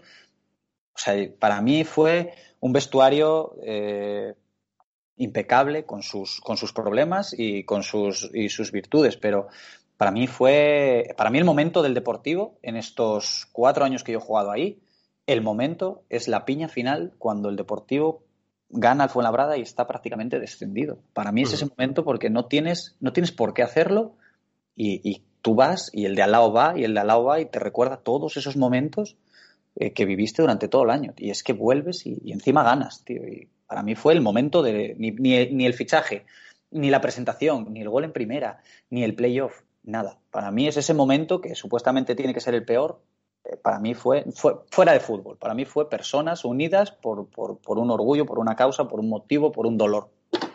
Qué bueno, la verdad, te lo digo, ¿eh? y o sea, que es guay también, pues por, cada uno lo haría por lo que fuera, yo creo que al final todo lo hicisteis por ese tema también de, orgullo, yo creo que es una mezcla porque cuando te leo eso no me quedaba muy claro porque por un lado decías, no, es que no tiene que ver nada el profesional con la persona, como reivindicando más que lo hacéis como personas que os habíais sentido pisoteadas, maltratadas o, como sintierais, ¿no? Ponle tú el adjetivo, y pero por otro lado también está esa cosa profesional de decir, no, pues vamos a ir y aunque vayamos eh, sin jugar, con todos ya habiendo estado de vacaciones y tal, ahí vamos a estar por profesional, porque nos debemos también al Depor, que se está partiendo a su manera la cara, no sé si estabais muy de acuerdo no como, como lo estaba haciendo el Depor, pero que ahí estabais todos unidos y dijiste, bueno, pues ahí vamos a estar y, mola también esa cosa de, de que fuerais capaces Fíjate que se filtró el audio de, de, Alex, que también es una cosa que es incomprensible, por lo menos desde fuera. Borja, yo te lo tengo que decir. O sea, es una cosa como decir, joder, estos colegas estáis a partir un piñón y se filtra la mierda esa. Es como para decir, ¿qué cojones ha pasado ahí?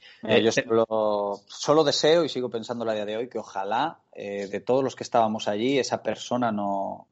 Igual que tuvo el valor de, hacer lo que hizo, eh, ojalá ese día no estuviese en esa piña estábamos todos juntos. No, no lo sabremos nunca, pues porque imagino que eres valiente para hacer ese acto, pero no para reconocerlo porque sabes que, te, que la Pero Borja, ¿no será una cagada eso? Que estas cosas pasan. Vamos a sacarlo de ese caso concreto por si no quieres hablar de ello, pero que muchas veces... No, tengo problema.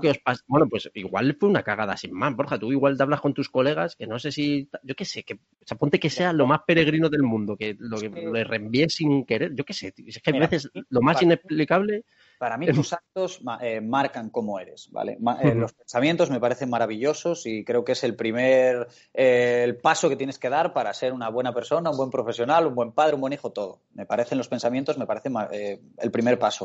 Pero para mí los actos te definen. Entonces, yo, yo, y, y, lo creo porque lo he vivido y lo he sentido durante mucho tiempo en el Deport, si yo hubiese cometido ese error y yo lo acepto, estoy seguro que a mí se me cree por mis actos anteriores. Si esa persona para mí no reconoce que ese acto ha sido un error, creo que es porque sabe que no es eh, una persona en la que crean o hayan creído por sus actos anteriores. Estoy convencido de eso. Estoy convencido de que si una persona es leal, es fiel, eh, tienen confianza en él, se planta y dice, chicos, fue sin querer, eh, se lo he pasado a mi agente y ha salido, estoy seguro que yo no tengo que pedir ni, ni que me crean, porque es lo más seguro, o es lo que creo, muy engañado estoy, es que me van a creer por mis actos anteriores. Y estoy convencido de que si esa persona no toma la decisión ni tiene el valor de decir, eh, ha sido un error, unos, porque no, no ha sido un error, o dos, por considero que, aunque haya sido un error, sus actos anteriores van a hacer que no le crean. Es lo que yo pienso. Eh, he vivido en el mundo del fútbol y en los vestuarios y, son muy complicados, y, pero yo, yo lo pienso así. Eh, estoy convencido que hay muchos jugadores que, podrían ponerse delante y lo creerían y le dirían, te creemos, no tienes que decirnos absolutamente nada más. Has, roto un código y nos has hecho mucho daño, pero te creemos. Y estoy convencido que hay otra parte que no lo hace porque consideran que sus, sus actos anteriores no, no van a ser eh, convincentes.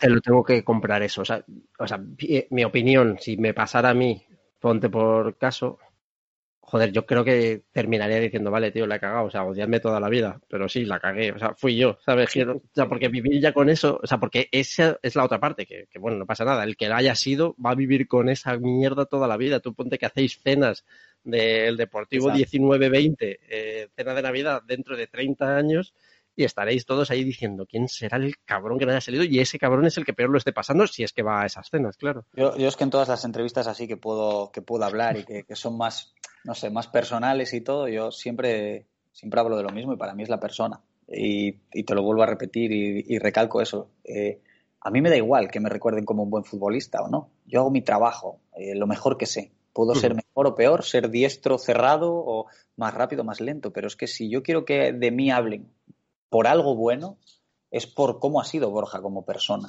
Porque luego ya entra la profesionalidad de cada uno, pero como persona que nadie pueda decir es que Borja ha sido un mentiroso, es que ha sido mal compañero, es que ha creado problemas, es que ha sido una persona que no ha sumado. Gracias a Dios no me ha pasado en ningún sitio, entonces para mí lo primero es la persona, son los valores, es la ética, es la moralidad, es la forma de actuar dentro de un vestuario con personas que no conoces de nada y con personas que al final acabas teniendo una confianza brutal. Pero para mí lo primero es eso. Y yo si sucediese algún caso en el que cometiese un error de esos, yo sería el primero en el que pondría eh, a Borja delante de todo el mundo y pediría perdón y pediría disculpas y expondría la realidad. Y quiero creer que a mí se me creería por mis actos anteriores, por lo que he vivido antes. Entonces, para mí yo me quedo con eso. Yo me quedo con que me he ido de Coruña habiendo vivido lo que yo creo que hemos vivido tres jugadores, estar en primera y descender a segunda B con el Deportivo, pero que aún así pues, se me guarda cierto cariño por cómo he actuado como persona. Como profesional no tienes nivel para el Deportivo. Perfecto. Es fútbol. Puedo gustar, no puedo gustar, puedo encajar, no puedo encajar. Pero que nadie te pueda reprochar nada a nivel personal, cuando yo tenga 40 años, me voy a acordar de, cómo viví y cómo te recuerda a la gente a nivel personal. Eh, yo prefiero que me recuerden a nivel personal que a nivel futbolístico. Esto dentro de, de ocho años se me acaba pero la persona es lo que va a seguir el resto de la vida y es lo que yo quiero, que a mí se me recuerde y se me trate por cómo ha actuado Borja. Y yo estoy seguro que yo me pasa en esa situación y yo no tendría ningún problema ni en exponer, ni en pedir perdón, ni tampoco en tener la credibilidad de nadie. Eh, Borja, cuando te coge, ya para cambiar de tema, que nos hemos puesto muy, muy serios, y, escúchame, hay un tema que me ha tocado los cojones, el de cuando tenga 40 años, escúchame, 40 tengo yo, ¿vale? O sea, ponlo a los 60, ¿vale? Porque es echar un kilo de años ahí, 40 los tiene todo el mundo, ¿vale? Que no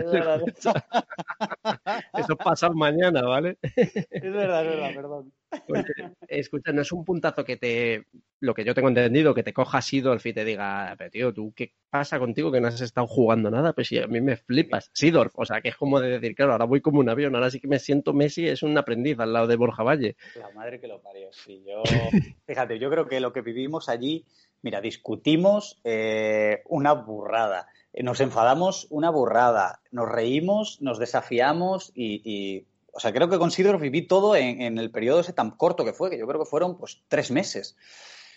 Eh, es verdad que yo ese día, cuando sale y lo dice, a mí me sienta fatal. A mí me sienta fatal porque yo ya llevaba trabajando con el psicólogo mucho tiempo y, yo, yo estaba entrenando a muerte, superándome cada día. Y joder, yo ahí sí que ya, hostia, cuando a mí salen esas declaraciones, yo voy donde él al día siguiente y digo, tío, pero ¿cómo es posible que salgas diciendo esto si lo único que me estoy dedicando es a entrenar a matarme para que tú cuando me necesites pues salga como ha salido y yo lo único que espero de ti es que me reconozcas todo esto. Y cabrón, me estás señalando como que antes no lo hacía y ahora sí. Claro. Pues claro, yo recuerdo que yo salgo una rueda de prensa también diciendo, bueno, contestando a eso, y yo, joder, yo estaba, yo estaba ahí. Otra cosa es que no se me quisiese ver, pero Borja estaba ahí igual que antes, ¿sabes? Y yo recuerdo hablarlo con él y discutirlo y reírnos y bueno, es una persona muy motivadora, y él consideró que en ese momento tenía que hacerme eso para que yo considere, para que yo siguiese actuando así, porque él trabaja mucho desde la rabia, desde, desde esa mala leche y ese, bueno, pues ese, ese sentimiento. Y a mí, desde luego, me lo sacó, pero vamos, eh, al máximo. Escucha, em, es que, mira, te estaba apuntando una pregunta, pero si no se me va, y he apuntado la que no se me va a ir y la otra ya se me ha ido, pero eh, así de torpe.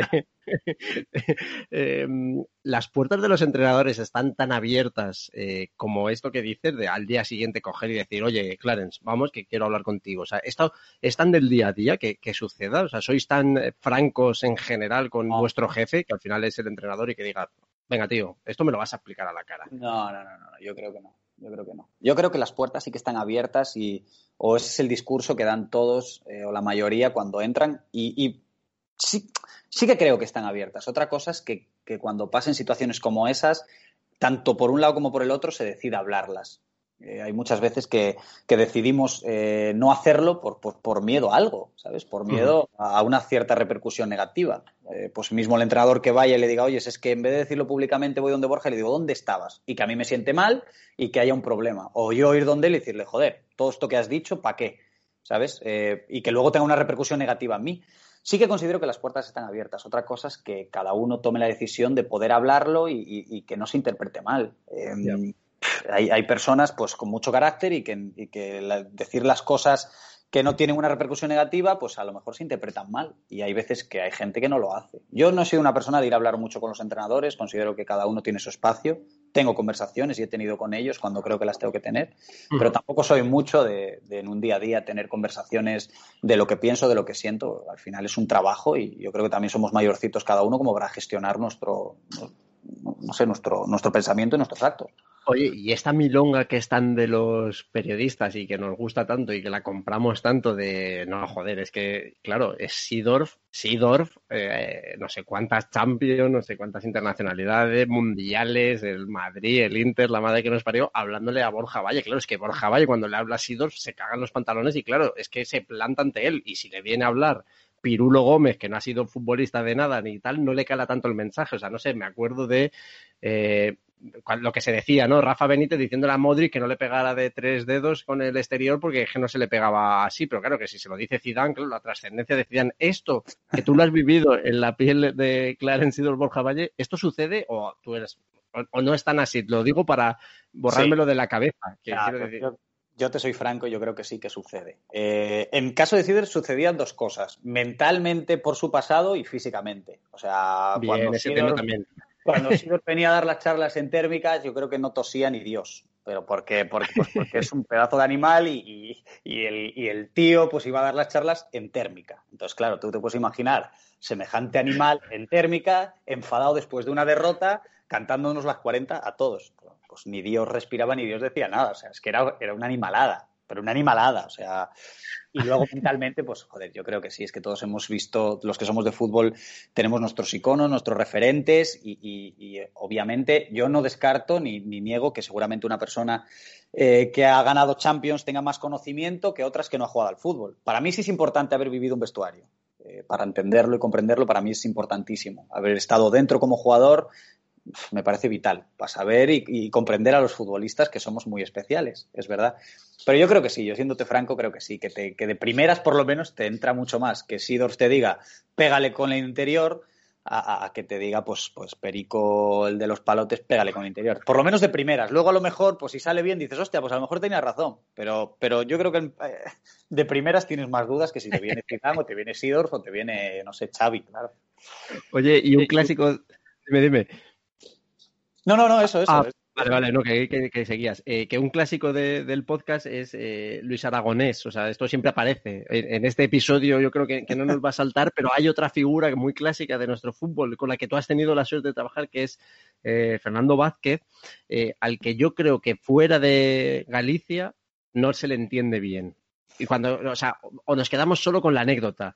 Y, te he visto que la has defendido muy a capa y espada, como diciendo, es que solo os quedáis con, la carrerita y la tontería, ¿no? De, Fernando, que, oye, él lo vive así y a mí me parece maravilloso. A mí es una figura que me encanta, ¿no? Pero, em, ¿qué me destacarías de Fernando para los que solo vemos el, fuego artificial de la carrera, de la explosión, de lo más espontáneo, o las declaraciones cuando, como es un tipo eh, que está en el mundo, que, está enterado de lo que va sucediendo y da su opinión y claro, su opinión al final pues tiene una repercusión como la tuvo cuando habló de, política. Eh, Saliendo de todo eso, Fernando Vázquez, ¿cómo es? Joder, es que yo creo que es la persona más normal del mundo. De verdad. dentro, de, dentro de su locura, porque es que encima, eh, o sea, realmente sus carreras eh, por la banda en un partido son sus carreras eh, en medio de un entrenamiento. O sea, dentro de, esa normalidad que tiene, tiene esa locura que a lo mejor de repente lo ves echar a correr a por un balón y ponerse a tirar. O sea, no sé, algo, algo que yo creo que. es verdad que hay veces que cuando no lo conoces o al principio yo pensaba, joder, eh, es, normal? ¿Lo está haciendo pues porque ya se está viendo? ¿Están grabando o no? Pero luego cuando pasas tiempo con él te das cuenta de que dentro de, la sala de entrenadores estando a solas con él, es igual. O sea, tiene esa locura, tiene esa pizca que, de, locura que lo ha hecho pues, ser reconocido en todo el mundo, aparte de sus resultados buenos o malos y de su trayectoria, al final, pues bueno, es un hombre que ha entrado en primera división, pues no sé cuántos partidos, y ha estado que efectivamente, que algo tiene que tener como entrenador, quiero decir, no solo sus carreras y esa locura. Pero es que dentro del despacho es un tío normal, pero, pero o sea, es lo que veis. Para mí es lo que veis. Lo que, lo que tú ves en la carrera loco le nace eh, en, dentro de un vestuario a solas, pegándote una contestación o poniéndote una anécdota eh, que tú dices, la madre que me parió. Pero es que es así, o sea, es que es natural al 100%, eh, con sus carreras, con sus saltos, con sus enfados, eh, para mí es, es, un tío es un tío auténtico. Para mí es un tío auténtico. Oye, y Fernando estuvo también en el Celta, ¿no? Te lo digo porque y que tú eres un hombre de rivalidades eh, por, tu pasado en el Oviedo también. O sea, sabes, o sea, eres un eres un hombre de haber vivido en clubes con fuertes rivalidades, ¿no? La del Oviedo con el Sporting, la del Depor con el Celta. El hecho de que Fernando haya entrenado a los dos, o sea, ¿dónde se le ubica más? ¿El del Celta reniega de Fernando o también le tiene cariños? ¿Ha conseguido eso que me parece un imposible? Mira, es que yo creo que, con Fernando hay, ha hecho tanto por el, por el Depor, o sea, ha estado en momentos tan, tan jodidos, eh, ha demostrado ser tan deportivista que la gente asume que, le pueda tener cariño al Celta. Eh, y que nadie dude de su, de, su deportivismo y de lo que quiera el Depor. Pero yo creo que la gente ya ha asumido su etapa en el Celta hace muchos años y que le pueda guardar cierto cariño, pero porque para mí no está reñido. O sea, para mí no está reñido el, ser rival del Celta y tenerle cariño por su pasado, porque has vivido una etapa de tu vida. Te lo, repito, porque para mí va antes la persona. Entonces, si tú has sido feliz, eh, eh, te has encontrado a gusto, has disfrutado de esa etapa eh, y te ha aportado algo, para mí no está reñida con la rivalidad. Fernando iba a muerte con el Deportivo y quería ganarle al Celta todos los putos días. y, eso es, y esa es la realidad pero luego tú hablas y él tiene cariño con, al Celta, pues porque ha sido entrenador, porque le dieron una oportunidad y porque vivió momentos magníficos. ¿Qué pasa? yo creo que eso te lo tienes que ganar tú, el que la gente no dude de ti, eh, pues, pues a pesar de, haber descendido con el Deport, de, haber pasado momentos muy jodidos y de haber entrenado al Celta, que la gente te reconozca todo, todo eso. Eh, Borja, eh, cuéntame cómo es vivirlo, o sea, a mí me encantaría jugar un derby eh, madrileño, ¿sabes? Obviamente soy del Atleti, pues creo que lo disfrutaría. O sea, yo creo que me pegaría la primera carrera, ¿sabes? Me saldría el corazón por la boca y ya pediría el cambio y diría, venga, hasta aquí he llegado ya, esto es lo que puedo dar. Pero como profesional, eh, y en este caso, pues eres de Ponferrada, o sea, no sé si al final te, ha unido, te ha ido llevando, obviamente eres del Depor, pero seguramente te ha venido después, ¿no? Eh, una vez que estás dentro del terreno de juego con el Oviedo, con el que has sentido también una fuerte identificación, cuando estás dentro, ese derby, ¿tú cómo lo has, cómo lo has afrontado como profesional? Joder, para mí es súper bonito. Eh, yo he vivido derbis eh, en primera división, Deportivo Celta y Celta Deportivo, y es que es especial. Es que no soy una persona que pueda explicar muchos, mucho los sentimientos, ¿vale? Pero, joder, es que te sale, te sale, no sé, te sale rabia, te sale. Es que incluso hasta. Yo estaba en el campo y, y joder, es que los, soy, soy poco, o sea, poco agresivo, pero es que los tengo que reventar. O sea, a mí me salía el campo, es que, es que Hugo Mayo, que yo he entrenado con él, digo, es que, es que te voy a reventar porque llevas la camiseta del Celta, ¿no? Y te sale, yo creo que te sale ese instinto solo de, defensor, ¿no? De, defensor de esto es mío y tienes aquí a, a quitarme a mí. Soy, ya te digo, cero agresivo, pero sí que es verdad que antes del partido, estás en el partido, si, si en un partido, esto lo pienso yo, si en un partido normal tú vas a, a 99%, ese día sí que te sale el 100. Y, sí que a lo mejor hay ciertas jugadas en las que sí puedes empujar, empujas, o sí que puedes eh, ganar, ganar un duelo por mala hostia, lo ganas. Y, es verdad, yo creo que esa es, la diferencia de un derby a, pues, a un eh, deportivo Albacete. Y volvamos al clásico también de, lo que me ven contando, porque me gusta mucho. Por ejemplo, eh, he descubierto, con, haciendo estas charlas, eh, que, por ejemplo, la gente que jugaba en el Calderón escuchaba lo que les gritábamos eh, desde la grada en el Calderón. Eh, y entonces ahora este tema me apasiona. Yo quiero saber si Borja Valle, cuando jugaba en Riazor, escuchaba lo que se le gritaba a él o lo que se gritaba. O sea, si estás, si has tenido la capacidad de estar pendiente al juego y un poco a lo que va pasando fuera. es verdad que es, por momentos. O sea, si tú cuando estás con el balón en los pies es imposible es imposible porque, porque estás pensando única y exclusivamente en, qué hacer y en qué decidir, o cuando vas a entrar un remate, o cuando. Pero es verdad que una vez que acaba la jugada, eh, cuando vas a sacar un córner, cuando vas a sacar de banda, cuando vas a recibir en esos, esos instantes de parón que el balón está quieto, realmente sí que le puedes dar el valor. Eh, sí que eres consciente, digamos, de, que, pues, de que te puedan insultar, de que te puedan alabar, de que te puedan incentivar o, o que te puedan hacer lo que quieran. Pero yo creo que el valor que le das es mínimo. O sea, es que no sé, es algo, es algo con lo que tenemos, o yo, he vivido desde los 17 años, eh, jugar con público de verdad. yo creo que lo tienes tan asumido que, que te digan eh, qué bueno eres Borja, que te digan el mayor taco del mundo, yo creo que, no sé, al final yo lo identifico igual, pero sí, sí que te das cuenta pues en esos momentos, cuando está el juego, yo que he tenido la oportunidad de jugar en el Calderón el último año, igual que en otros estadios, o sea, escuchas cuando, cuando eres consciente de que no están los cinco sentidos eh, en el balón. Oye, y cuando estabas, que me pareció leerlo, o sea, ¿se te comparaba con Cristiano cuando estabas en, ¿qué era? ¿En el, en el Lorense? En la, ¿Era cuando, en la, en la Ponfe. en la Ponfe. Mira, hoy justo, justo hoy eh, he tenido la camiseta del... Eh, porque estaba haciendo bueno, una especie de, de, de orden eh, con todas las camisetas que tengo guardadas y, justo la he tenido hoy después de muchísimos años. Yo creo que era la etapa de los 18 en la que llevaba pues pendientes y flequillo para arriba y los cuellos también levantados. Pues al final, pues al final si llevas, si llevas flequillo para arriba, pendientes y mercurial, pues yo creo que el era cristiano, ¿no? Un poco, pues era el cristiano del Bierzo. Que, Oye, que te voy a- es todo lo contrario, pero...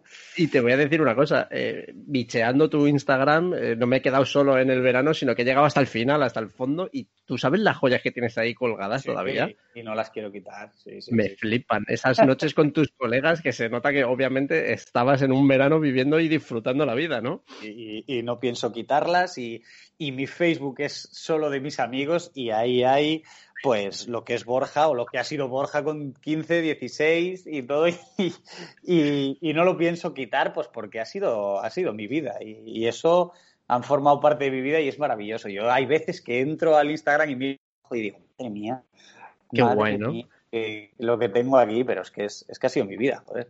Qué bueno, y Borja, eso se echa de menos un poco el, o sea, hay momentos, no porque te vaya bien o mal, sino porque te puede ir muy bien, pero que tú digas, joder, si a mí lo que me molaría es quedar con mis colegas no solo en verano, sino coger ahora, irnos, tío, y yo qué sé, mira, Sí, pues si es tomar ocho copas, ocho copas, o que digas, joder, me ha merecido la pena, de verdad, tanto, o sea, porque me imagino que hay mucho que dejáis, ¿no? De, de lado, o sea, que, que, toda esa parte que dejáis de lado, obviamente que tampoco la vemos ni la queremos ver los aficionados, o sea, que luego es como, como los maestros, ¿no? Una vez que sacan la oposición decimos, jalo, mírale, qué cabrones, qué vida, qué vida, ¿no? Qué vidorra, y luego dices, ya, pero igual llevan 10 años presentándose oposiciones, y con vosotros igual nos pasa lo mismo, joder, qué cabrones, vaya vida, y tú dices, ya, pero es que he dejado de tener vida de los 15 hasta los 18, de los 12 a los 18, yo qué sé. Mira, yo vaya por delante que no me arrepiento absolutamente de nada, pero me da mucha pena, por otro lado. Me da, mucha envidia, por otro lado, el, no haber vivido noches seguidas con mis amigos, el no haber hecho locuras, el haber sido tan responsable,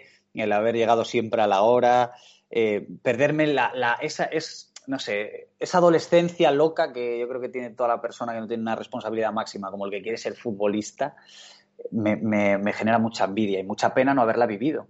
No lo cambiaría, volvería a hacer lo mismo, porque al final esto es mi vida, he cumplido el mayor sueño por el que he luchado y, y, no lo cambiaría, pero me genera mucha tristeza y, y, envidia y pena esos momentos no haberlos vivido. Eh, yo ahora estoy en Ponferrada y cada día quiero disfrutar de, esos momentos. O sea, estoy deseando hacer churrasquetas, estoy deseando a, a tú fíjate qué tonterías, ir, ir con, un, con un todoterreno de un amigo al monte y pasar las tardes, ir a jugar al pádel, ir a andar en bicicleta, eh, salir en patinete, hacer comidas, cenas, charlas, porque son cosas que he hecho poco y que he hecho poco con las personas que más quiero. Entonces, sí que me, sí que he hecho de menos muchas cosas de esas, muchas cosas porque durante el año tampoco puedes hacerlas, como es ir a dar un paseo en bicicleta. Eh, y, cuando tienes poco tiempo, pues quieres hacerlo todo, porque tienes miedo y, y yo ahora mismo, pues por un lado, pues temes que en cualquier día firmes en cualquier otro club ojalá sea pronto porque lo estoy deseando, pero temes que, todas esas cosas que, que, no puedes hacer durante todo el año, joder, no puedas volver a hacerlas hasta junio, ¿sabes? Ya ves, ¿eh? eh cómo está ese tema? ¿Está sonando mucho el teléfono o no? Bueno, pues mira, yo doy gracias, tío. Doy gracias porque es una situación súper atípica y, y, la verdad es que estoy muy, muy contento, muy contento. Eh, también es verdad que necesito desconectar porque yo tengo la cabeza que no, que no, que, que voy a reventar, que voy a necesitar otra vez el psicólogo para, para, para volver a centrarme pues porque no sabes lo que quieres, no sabes lo que es mejor para ti. Son momentos tan, tan complicados por todo esto que ha sucedido del COVID que, que, no sabes si es mejor estar lejos, estar cerca, estar donde te quieren o, querer ganarte de nuevo el cariño de otras personas. Yo doy gracias, doy gracias porque sí que parece que hay posibilidades y que hay opciones y bueno, pues ahora será decidir eh, lo que mejor sea para, para mi carrera, para mi familia y para mí. pero es, es, es, momento, es momento de angustia y de agobio, macho. Oye, y Borja, yo, ¿cómo, o sea, ¿qué piensas ahora que estás en esa, en esa situación eh, a la hora de elegir tu destino? Yo, por ejemplo, tengo una teoría. Yo te podría decir ahora mismo, si fuera futbolista, las ciudades en las que sí o sí, si tuviera mi agente, le diría, mira, si me llaman de eh, aquí lo voy a decir, de Gijón, di que sí, voy a Gijón. De San Sebastián, di que sí, me voy a San Sebastián. Eh, ah, ahora lo analizamos. Si te llaman de Valencia, da igual, vamos para Valencia. Málaga de cabeza, me iría, o sea, iría eligiendo, o sea, sería el jugador vividor, o sea, tendría que ir a sitios donde se pudiera vivir bien. Y ya con eso luego ya tiraba, porque más o menos entiendes que de sueldo vas a estar bien, de proyectos van a ser todos que van a molar, pues más o menos eso. Pero ahora que estás tú en esa situación, eh, cuando hablas con, es Rodrigo, ¿no? Tu agente me ha parecido leer, pues cuando hablas con Rodrigo le dices, Rodrigo, mira, si cumple esto, esto, pero sobre todo que cumpla el qué. Mira, yo solo, de verdad, quiero, quiero, quiero disfrutar. O sea, estaba en un momento cuando yo me fui a Rumanía que no quería ver a España por ningún lado. Eh, lo había vivido tanto, había ido tantas veces a los mismos campos, me había enfrentado tantas veces con los mismos rivales que lo único que pedía era eh, que no me conociese nadie, eh, que no supiesen si soy diestro, zurdo, mi forma de jugar, que ver nuevos estadios. Es verdad que me encantaría, me encantaría vivir en, países eh, como, como, Japón, como, eh, no sé, todo, todo, toda esa parte de Asia me llama mucho la atención. Me gustaría en algún momento jugar en Australia, me gustaría jugar en la MLS. Claro, son cosas que a lo mejor se pueden dar o no, pues porque el fútbol es, es muy complicado y eh, fíjate la cantidad de jugadores que hay como yo y mejores o peores que tienen más opciones, pero sí que me llaman ese tipo de sitios, pues porque aparte de fútbol es una experiencia brutal. El tema de Japón, de Corea, de todo esto, yo me encantaría vivirlo en algún momento de mi carrera porque el fútbol te da esa posibilidad y porque creo que va a ser la... Esa sí que creo que va a ser la, experiencia más enriquecedora que, pueda vivir si se da la opción. Está muy guapo, pero Corea, Borja, ¿dónde vas a Corea? ¿Qué haces en Corea? ¿Que te vas a aburrir como un mono ahí? ¿Qué haces? seguro, estoy tan, tengo tanta curiosidad de ver, de vivir todo aquello, que, que estoy seguro que me va a llevar la hostia padre, pero, pero por, lo menos, por lo menos en, la cabezonaría esa de querer ir y cumplirlo, ¿sabes? Pero sí, sí, me llama mogollón aquello, me llama muchísimo. Oye, y esta perola mental de, jugador del fútbol manager, que lo soy, eh, que sería de decir, eh, venga, Borja Valle, me lo llevo para Racing de Avellaneda, Argentina, porque es que es verdad que me has comentado, me iría a Australia, me iría a la MLS, que claro, esos son destinos que son de puta madre, pero ¿y Argentina? O sea, tú podrías decirle, Rodrigo, muéveme cosas en Argentina a ver si sale. Te digo Argentina porque es mi debilidad, o sea, donde a mí me parece que sería una aventura y una cosa loquísima. Obviamente, olvídate de dinero, de tranquilidad y de cualquier otra cosa, pero venga, lo que tiene que ser es decir, me voy a jugar un partido en la bombonera, luego voy a ir a la cancha de Racing y después, o sea, eso tiene que ser un puntazo, o sea, eh, eso podría pasar, o sea, Borja podría decirle, Rodrigo, muévemelo para Argentina, que a mí lo que me apetece es Argentina. Sí, sí, por, supuesto. por supuesto, o sea, yo creo que no hay más, no hay fútbol más total que aquello. Eh, es cierto que te puede generar un poco de miedo todo lo que se ve desde aquí. También normalmente enfocan, sale lo malo, lo más negativo, lo más, lo más, lo más loco. Entonces, es verdad que te puede generar un miedo. Yo, por ejemplo, ahora lo pienso y digo, donde vas a disfrutar el fútbol total y con las personas que he coincidido argentinas te lo cuentan, es allí. Luego el miedo a lo desconocido y a todo lo que te muestran, pero por supuesto, o sea, sería algo increíble con su miedo y, con sus aventuras, pero, pero yo creo que si uno le gusta el fútbol y quiere vivir fútbol 100%, yo creo que no hay sitio más, más, más futbolero de locura que eso porque luego para mí Inglaterra es otro fútbol, pero para mí aquello es... Nah, pero demasiado conocido. Yo ahí estoy contigo, macho. Ahora que estás en ese punto que es un poco de indefinición y de decir, recuperar esas sensaciones, te lo pediría de decir, regálate una Argentina, por favor, vete y cuéntamelo, o sea, de decir, ¿cómo tiene que ser eso? Yo luego tengo el número de Rodri se lo comentas tú, a ver si haces más fuerza que yo. Pues, claro, sí, Rodri está, está en otra. Bueno, ahora me pasas el teléfono y voy a decir, Rodri, olvídate, cancela todo, nos vamos para Argentina. Oye, Borja, que, tío, la verdad es que, eh, pues, no sé, te lo agradezco un montón, es que no te quiero robar ya tampoco mucho más tiempo. El jamón lo hemos dejado ahí. Bueno, te voy a confesar varias cosas. Una, yo hace como media hora larga que ni te veo moverte, o sea, te has quedado ahí clavado. Ahora, joder, ahora has vuelto, tío, te lo juro. Sí, sí, no te he visto nada. Pero he dicho, no lo voy a parar ya porque esto está fluyendo. O sea que bueno que lo sepas. Si tú me has ido viendo, pues buena. Sí, yo que genial. Qué cabrón, tienes buena fibra, claro, a ti te han puesto la buena. Llamaste al de, a tu colega, al del Deport. Escucha, Ponferrada, ¿qué te piensas que es esto? Oye, Ponferrada, que no he pasado nunca por Ponferrada. O sea, no. Pues seguro. No, no, pero mira que, o sea, porque mi mujer es asturiana, entonces es verdad que tiro mucho, por eso te dije también lo de lo del Sporting, porque además tienen la sospecha de que en el fondo soy del Oviedo. Tú fíjate, este es un Ah, tema ¿sí? que sale. Y yo, que cuéntame, cuéntame. O sea, no sé si conoces, bueno, lo conoces de sobra, Antromero lo conoces, seguro que has ido a comer al Orreo, fijo, alguna vez has caído por ahí. Sí, sí, sí, sí, sí. ¿Cómo se come ahí? Escúchame. Es que, pero, pero lo bueno que tiene Asturias es que da igual donde, donde Cierto. vayas. Es que es una locura. un Es que es una locura. Es, es, es por, por calidad y por cantidad. O sea, Correcto. es una burrada. Es. Bueno, entonces toda esa zona antromerina, eh, claro, por su proximidad con Gijón, yo creo que ahí lo que se vive es eh, la pasión rojiblanca. Es más, yo creo que lié una, lié una en la radio muy tocha. Cuando yo hacía un programa ahí en, bueno, se llamaba Radio Set, una radio online que, que inventamos ahí en, en Mediaset, y joder, lié una, yo creo que tú debías estar en este, en ese Oviedo fijo, porque metía Linares, yo creo. Pedía Linares y ese mismo día, por lo que fuera, también me salió eh, Abelardo. Entonces a mí me dice Manfredo, que era el que llevaba prensa del Sporting, me dice, oye, tú guay y tal, y si tienes a Linares de Buti, pero que no los cruces. Y yo, tío, gilipollas de mí, porque además fue sin ninguna mala intención lo que estábamos hablando antes de buenas o malas intenciones de cagarla o no cagarla. Sí. Pues, tío, yo qué sé, no sé si me dejé llevar, si soy gilipollas o qué, pero los crucé en directo, tío. Claro, y Abelardo era como decir, ahora, ¿por qué me están poniendo aquí a hablar? Y además era la semana antes del, del derby, o sea, se lió, no, no pasó nada porque estuvieron simpatiquísimos los dos. Pero claro, una cosa como decir, menudo fuego me estás haciendo aquí. Luego, además, Asturias ya lo conoces, todos, eh, que han hablado, los han cruzado en la radio, tal. Yo diciendo, ¿dónde me meto? Y Manfredo, con toda la razón del mundo, porque no era nada de lo que habíamos pactado, con un encabrone de la hostia y bien encabronado, tío. Y es verdad que yo le llamaba y le digo, pues Manfredo, tío, la he cagado, porque la he cagado, pero no. Que encima no ha sido ni con ninguna maldad, porque a mí es verdad que eso tampoco me daba nada, tío. Y, y ahí Es quedó, verdad. tío. Y, y ahí debías estar tú en, esa, en ese lío. Es que la rivalidad allí es, es abismal. O sea, yo Sí. he vivido, no, no he, por desgracia no he vivido un Oviedo Sporting eh, de equipos absolutos, solo me enfrenté al, al Sporting B en su día, pero yo he vivido un D por Celta y como rivalidad para mí no es comparable con, con rivalidad entre Oviedo y Sporting. Para mí es, todo lo que tenga que ver eh, Oviedo y Sporting es eh, lo mayor que yo he vivido, pero con muchísima diferencia. O sea, yo recuerdo que Linares va al programa eh, del chiringuito con un polo rojo. ¡Fu! O sea, fue, hay gente que es muy, muy, muy rival y, que, es muy extremista. Eso es verdad. La rivalidad es, es una burrada.